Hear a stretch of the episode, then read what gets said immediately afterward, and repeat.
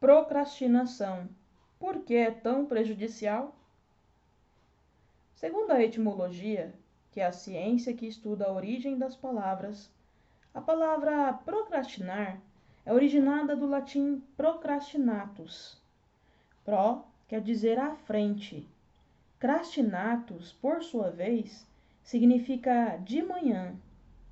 Então, procrastinar é a ação de adiar algo ou prolongar uma situação, postergar, retardar, atrasar, prorrogar.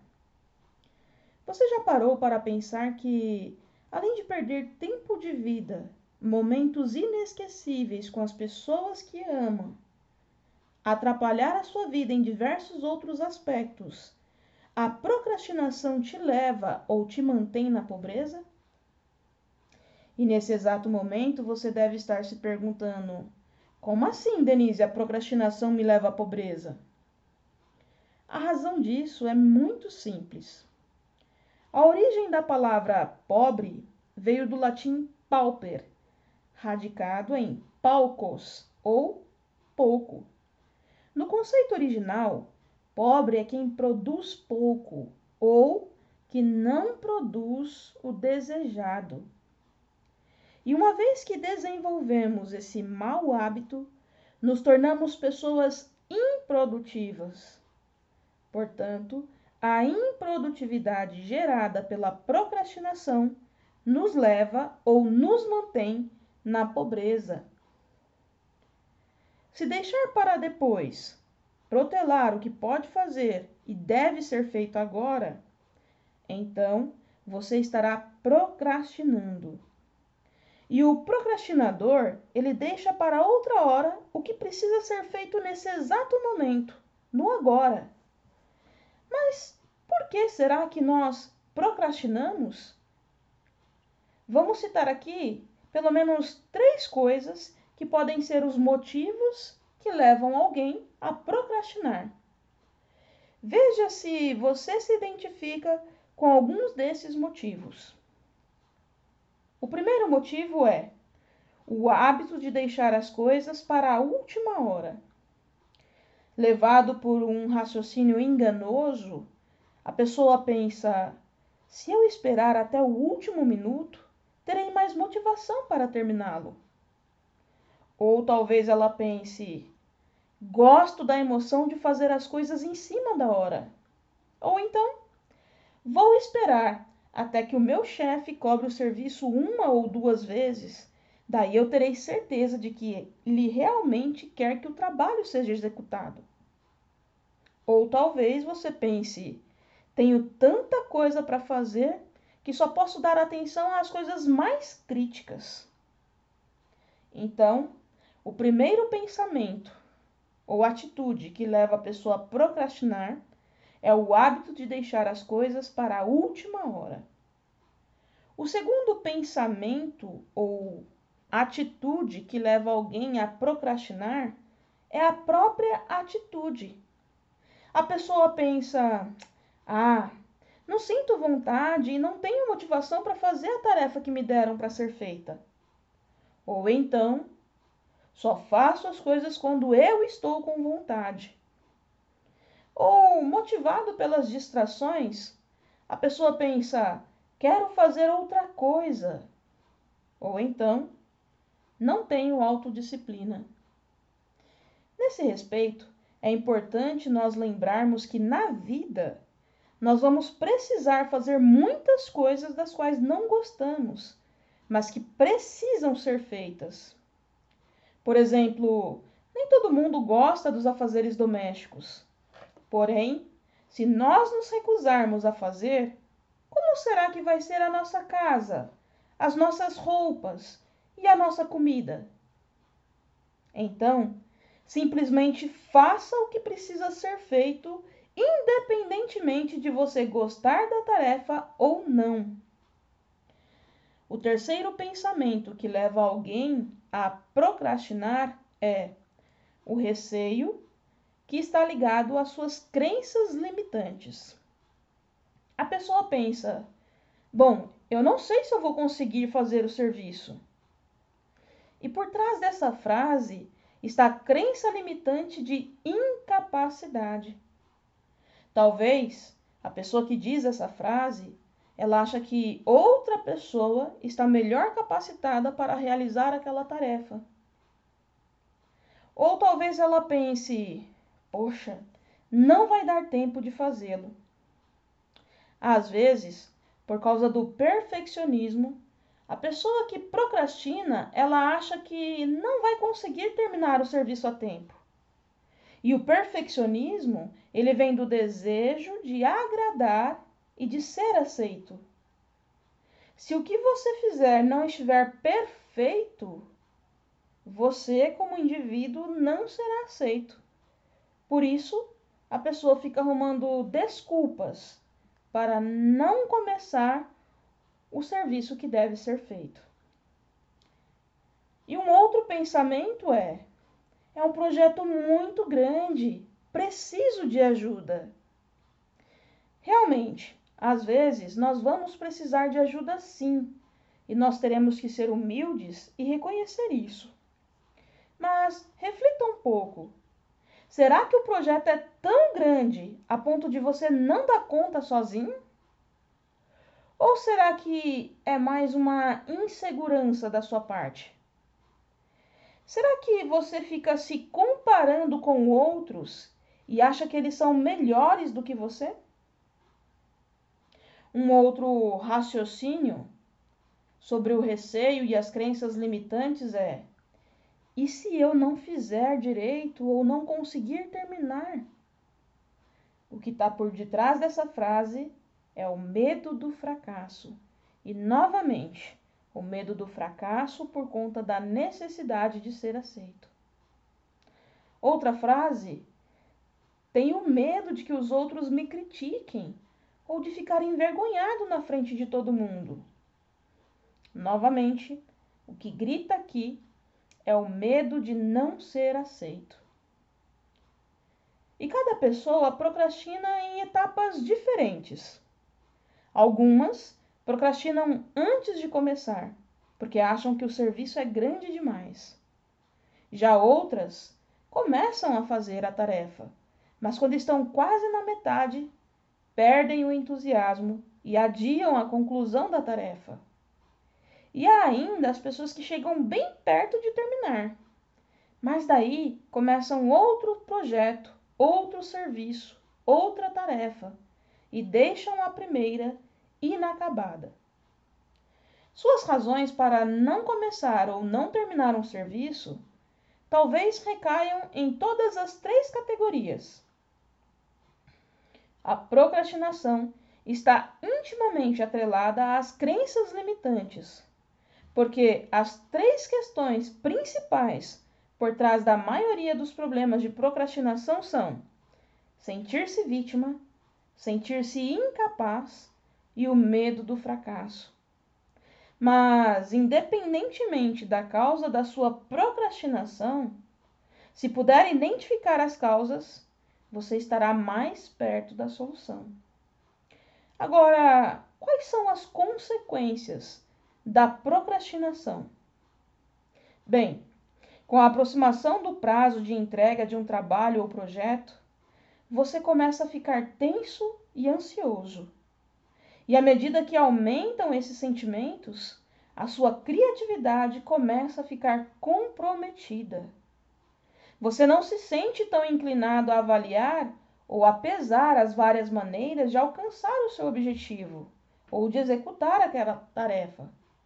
Está principalmente interessado em terminar o que tem para fazer. Assim, você acaba não rendendo o seu melhor. Uma outra consequência de se adiar um projeto ou uma tarefa é que nós não conseguimos relaxar quando estamos de folga. O motivo disso é que nós ficamos com aquela sensação incômoda ou a uma pessoa incômoda que nos lembra, talvez a nossa consciência ou talvez uma outra pessoa que fica nos lembrando o tempo todo que nós deixamos um serviço por fazer e que precisamos terminar.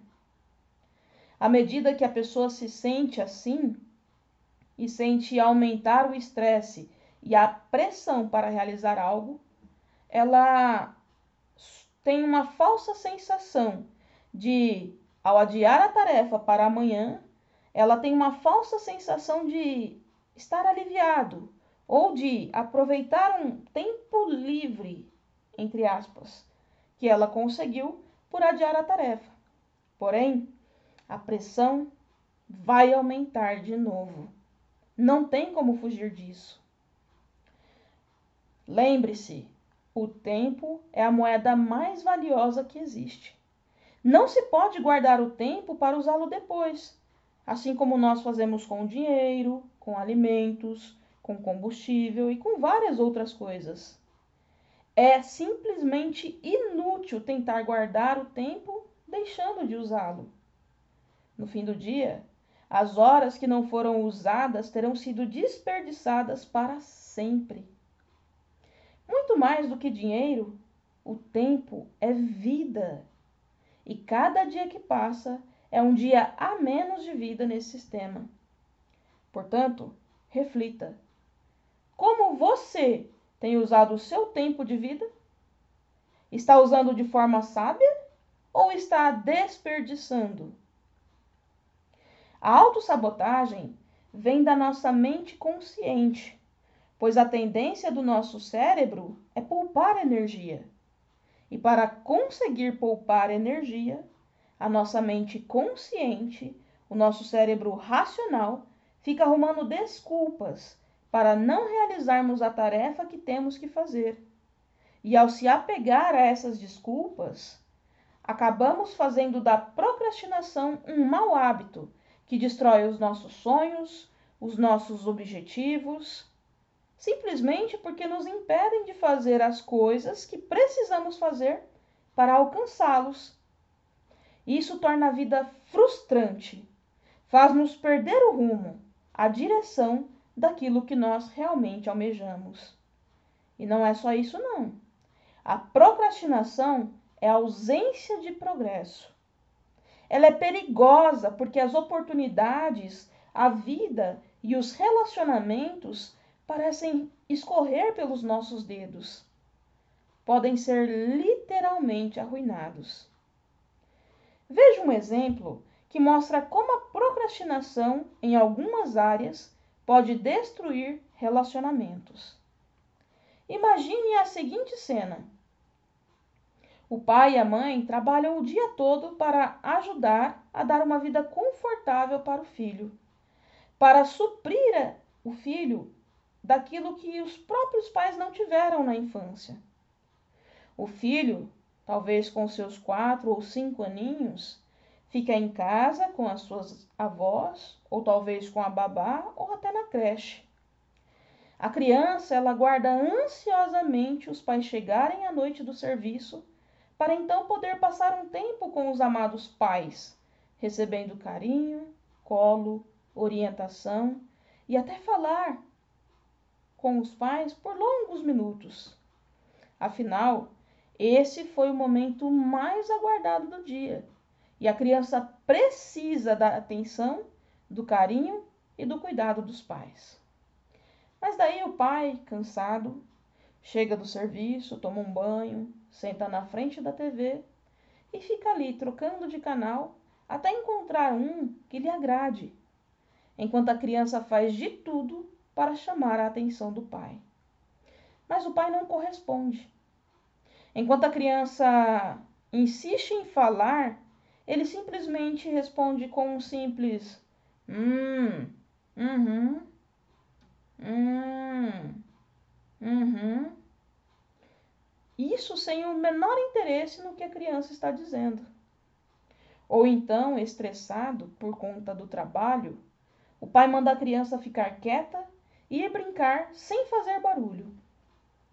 A criança, por sua vez, decepcionada, com a cabeça baixa, com os olhos marejados de lágrimas, sai de perto do pai e vai atrás da mãe. A mãe, por sua vez, está na correria para fazer o jantar, arrumar as coisas para o próximo dia de trabalho e deixar tudo em ordem para o dia seguinte. A criança tenta um contato, uma aproximação com a mãe, mas a mãe está tão exausta que não consegue dar à criança a atenção que ela merece. E os pais não fazem isso por mal. É o estresse, é o cansaço, é a correria do dia a dia. E isso faz com que eles despercebam as necessidades da criança, do filho.